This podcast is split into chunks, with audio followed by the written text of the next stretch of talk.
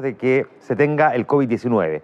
Los síntomas más comunes los vamos a ver aquí en pantalla. El logo del sonido La Changa que estuvo por acá la semana pasada, que... Hola, soy Sari. Les mando un saludo y un abrazo a todos los que han estado al tanto de Historia Chiquita. Sé que han sido tiempos un tanto estresantes y difíciles, sobre todo porque las últimas semanas hemos tenido que leer sobre qué sucede en otras partes del mundo relacionado con la pandemia que estamos viviendo. Es por ello que el día de hoy decidí traerles una historia chiquita especial, y no dedicada al tema popular de los últimos días. Es para pensar en otros asuntos por un ratito, así que comenzamos.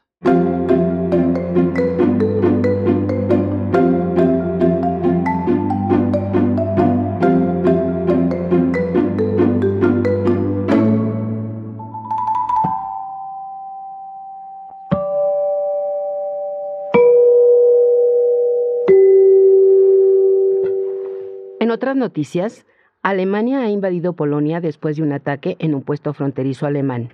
Hoy, Radio Escuchas y Audiencia, quiero anunciarles que el 3 de septiembre de 1939, Reino Unido, acompañado de Australia, Nueva Zelanda, Francia, Sudáfrica y Canadá, han decidido declarar la guerra a Alemania.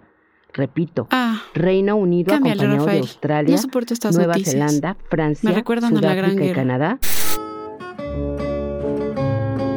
Mejor. Déjalo. Tras la conquista de Polonia, Alemania, Reino Unido y Francia tuvieron una pausa en donde los medios de comunicación le llamaron a la guerra guerra de broma, ya que no se dio ningún combate u ofensiva. Pero la guerra que se aproximaba preocupó a un grupo de artistas e intelectuales en México. Alfonso, tenemos que posponer la exposición. La guerra sigue avanzando. El año pasado, cuando todo comenzó en 1939, todos juraban que terminaría, pero ya es enero de 1940 y esto continúa. No podemos enviar en barco toda la obra que tenemos considerada. Yo sé, yo sé. No me digas nada.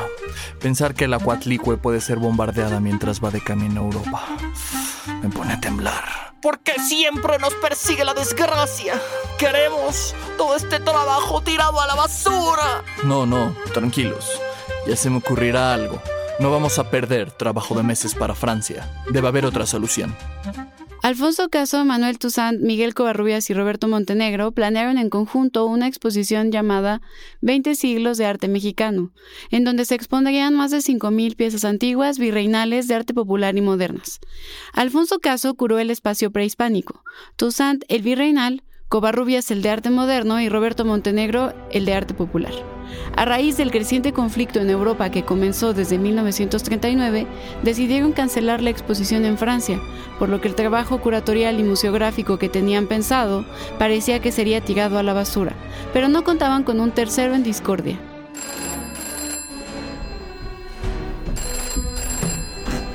Ah, hola. Sí, como te decía, la noche de ayer fue una basofia. Todo es basofia. He visto muchas basofias, pero ayer fue la basofia más grande entre todas las basofias. Diego, cuida tu lengua. Ay, ya me voy, que me están oyendo los ñoños. Diego, viene a visitarte Alfonso Caso. Dice que tiene un problema muy fuerte y creo que necesita tu ayuda. Ah, sí, que pase. Diego, el conflicto en Europa, generado por Alemania, está afectando la exposición que hemos preparado entre Roberto, Manuel y Miguel. Estamos muy tristes porque son más de 5.000 piezas que ya habíamos seleccionado. ¿Conoces a alguien que estuviera interesado? Mm, creo que sí. Diego conocía a Alfred H. Barr, director y curador del MoMA, Museo de Arte Moderno de Nueva York. Ambos se habían conocido casualmente mientras visitaban Moscú en la recién fundada Unión Soviética en los años 20.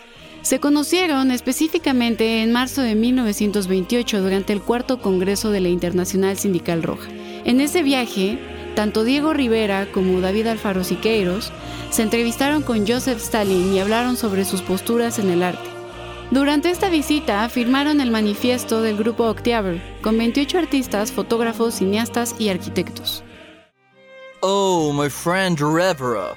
Que gusto saber de ti, my old friend. Dime, tell me, how, cómo puedo ser de, de service, cómo te puedo ayudar? Alfred, un querido colega estaba terminando de organizar una exposición con más de 5.000 piezas para Francia. Como tú sabes, know, la guerra en Europa puede poner en peligro el patrimonio que querían enviar. ¿Crees que haya forma o conoces a alguien que pueda ayudarnos para que se monte en Estados Unidos de América? Hmm, hmm. Let me think. Lo voy a pensar, mi amigo, my friend. And I'll give you a call. Te, te voy a llamar muy pronto.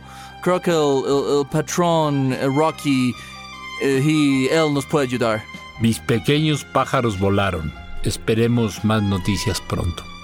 El Museo de Arte Moderno tenía como presidente al joven de 32 años Nelson Rockefeller, quien fue nombrado también coordinador de la nueva Oficina de Asuntos Interamericanos en 1940.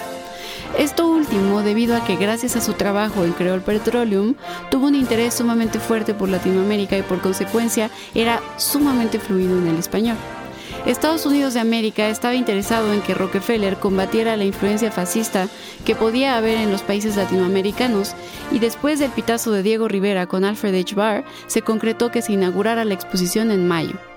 Damas y caballeros, el señor Nelson A. Rockefeller, presidente del Museo de Arte Moderno, hoy 21 de febrero de 1940, desea anunciarles que en mayo tendrá en cooperación con el gobierno mexicano la exposición 20 siglos de arte mexicano, una de las más largas y más completas exposiciones sobre arte mexicano. Lo hemos logrado.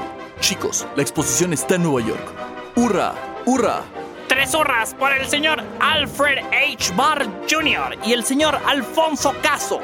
Todo quedó arreglado para mayo. Además, quien hizo los arreglos fue personalmente el presidente Lázaro Cárdenas. Y aunque Diego Rivera fue quien compartió la información a Alfred H. Barr Jr., curador del museo, él se negó a ser parte de todo el proyecto debido a que él estaba en contra del candidato del partido en el poder. Es decir, Diego Rivera estaba apoyando a Juan Andreu Almazán, candidato de la oposición que estaba en contra de Manuel Ávila Camacho, candidato propuesto por Lázaro Cárdenas. Alfonso, he conseguido que todas las piezas lleguen en tren en tren y sean escoltadas por los Texas Rangers. ¿Qué? ¿Estás seguro de esa decisión? No son muy amigables con los paisanos mexicanos. Tranquilo, easy peasy. Las 5.000 piezas están en las mejores manos. La exposición, que transcurrió del 15 de mayo al 30 de septiembre de 1940, fue todo un hit. Macy's presentó su propio show de pintura mexicana y Kresge montó su propia exposición de cerámica mexicana. Esta exposición además tuvo algunos eventos. Uno de los más importantes fue el de Carlos Chávez y su orquesta, que generó que años después la grabación se hiciera tan popular que fuera reeditada por un joven Andy Warhol que hacía apenas sus pininos en publicidad y diseño. Finalmente, la joya de la corona de la exposición fue la atracción principal, José Clemente Orozco, que había sido comisionado para pintar un mural en vivo durante la exposición. El mural, llamado Dive Bomber and Tank, fue un fresco transportable que fue elaborado en tres semanas. Espero que hayan disfrutado este podcast tanto como yo disfruté haciendo la investigación. Una disculpa si es que esta vez han sentido que he narrado mucho y no han habido tantas voces, pero a raíz de la epidemia no nos es posible conseguir tantas. No olviden seguirnos en Twitter como arroba historia chiqui, en Instagram como historia chiquita y en YouTube como historia chiquita. No olviden que es importante lavar sus manos. Okay, round two. Name something that's not boring. Laundry? Ooh, a book club. Computer solitaire, huh? Ah, oh, sorry, we were looking for Chumba Casino. That's right. ChumbaCasino.com has over 100 casino style games. Join today and play for free for your chance to redeem some serious prizes. ChumbaCasino.com. No purchase necessary. Full prohibited by law. 18 plus terms and conditions apply. See website for details.